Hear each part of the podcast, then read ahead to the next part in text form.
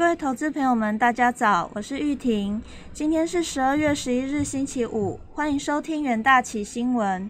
首先带您看到美股盘后，周四由于美国初领失业金人数创三个月新高，国会难以就新刺激计划达成共识之下，华尔街燃起经济复苏的担忧。Verizon 还还有 IBM 领跌。美国道琼、标普五百以及费城半导体三大指数收黑，仅有科技股为主的纳斯达克指数上涨了近六十七点。经济刺激方面，美国国会几乎没有取得具体的进展。参议院多数党领袖麦康奈尔拒绝接受民主党主推的两党纾困计划。众议院至少会休会到下周二。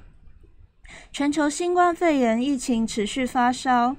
据美国约翰霍普金斯大学的即时统计，全球确诊数已飙破六千九百三十五万例，死亡数突破一百五十七万例。美国累计确诊数超过一千五百五十二万例，累计死亡数超过二十九点一万。个股消息的部分，科技五大天王只有苹果独强，上涨了一点二 percent，脸书 Alphabet。亚马逊以及微软皆呈现下跌，道琼三十档成分股多数收黑，其中以 Verizon 下跌了一点五五 percent，IBM 下跌一点四四 percent，以及联合健康下跌一点三八 percent 的跌幅较大。另外，雪佛龙则表现强劲，上涨了三点二二 percent。费费城半导体成分股涨跌互见，其中 AMD。Intel 以及 Nvidia 呈现上涨，高通与美光则呈现下跌。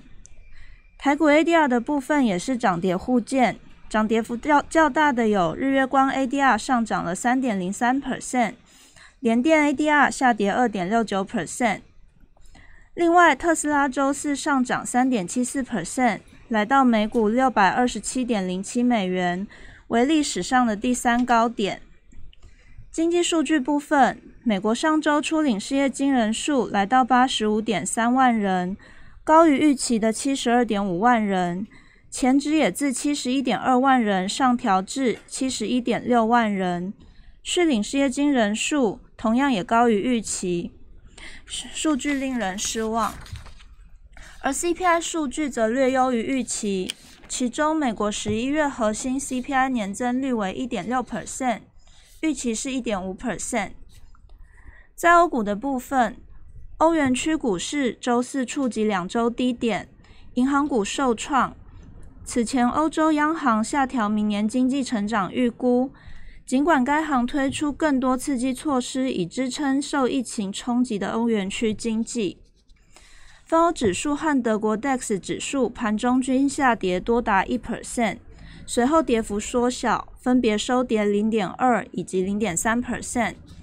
石油股则是受到原油价格飙升推动大幅上涨。欧元区银行股指数收盘大跌二点一 percent。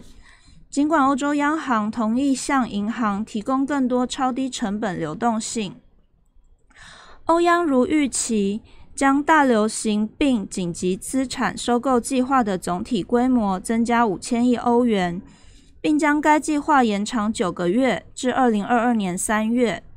其总裁加拉德，其总裁拉加德在政策决定公布后举行的新闻发布会上表示，预计明年欧元区国内生产总值将成长三点九 percent，低于九月预估的成长五 percent，但预计二零二二年的成长率为四点二 percent，高于此前的预期。另外，铜价和铁矿石价格上涨。带动欧洲材料股指数上涨零点三 percent，来到近八个月的高点。而以石油和大宗商品相关股票为主的伦敦富时一百指数收涨收盘上涨零点五 percent，主要是受助于英国脱欧贸易协议的不确定性，使英镑走低。脱欧消息方面，英国首相 Johnson 和欧盟执委会主席冯德莱恩周三举行的会面，并没有取得任何突破。双方未能克服一直存在的分歧，他们将敲定一项新贸易协议的这个最后期限设定在周日。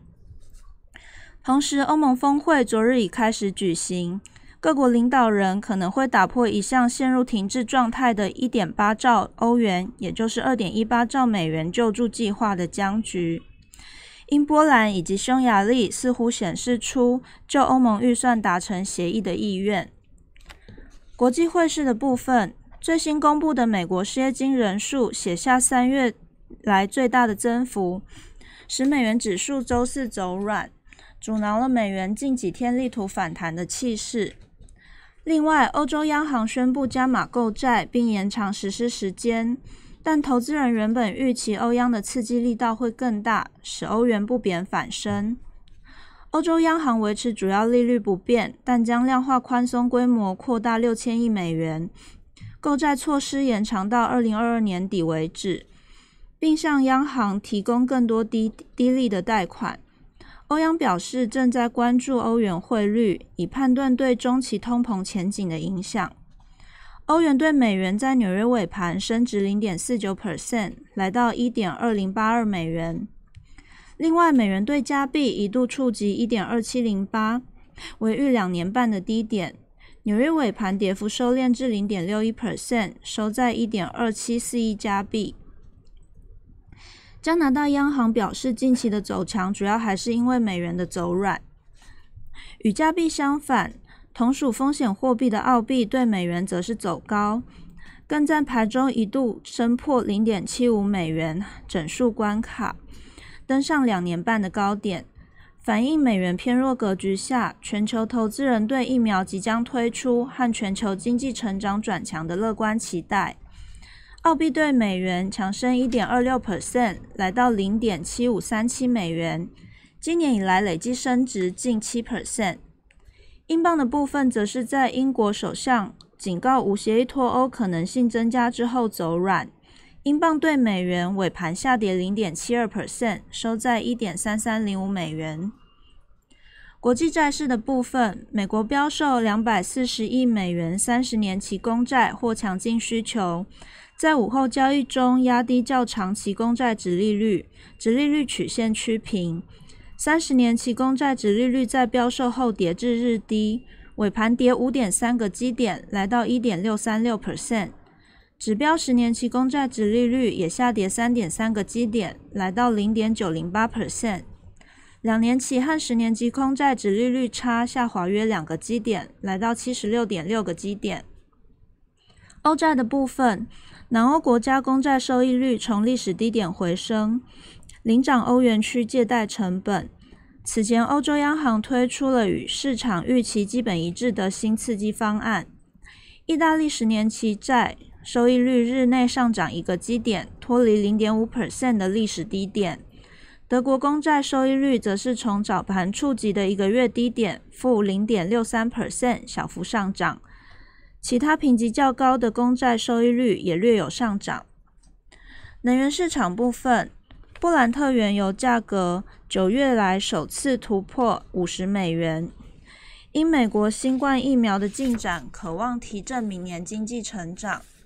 而 WTI 原油则温和温和下跌，摆脱了大部分美国原油库存激增带来的压力。这是自四月以来库存最大单周上涨程度。另外，在中国需求消息上，有报道指出，中国利用厂运行率呈现上升趋势，可以推测出中国需求超越了疫情爆发前的水准。一月交割的轻原油期货价格上涨了一点二六美元，收在每桶四十六点七八，为近月契约自十二月二日以来的最低收盘价。二月交割的布兰特原油期货价格上涨一点三九美元，收在每桶五十点二五美元。其他能源商品部分，汽油、热燃油以及天然气期货皆呈现上涨，其中天然气涨幅达四点六 percent，最为强劲。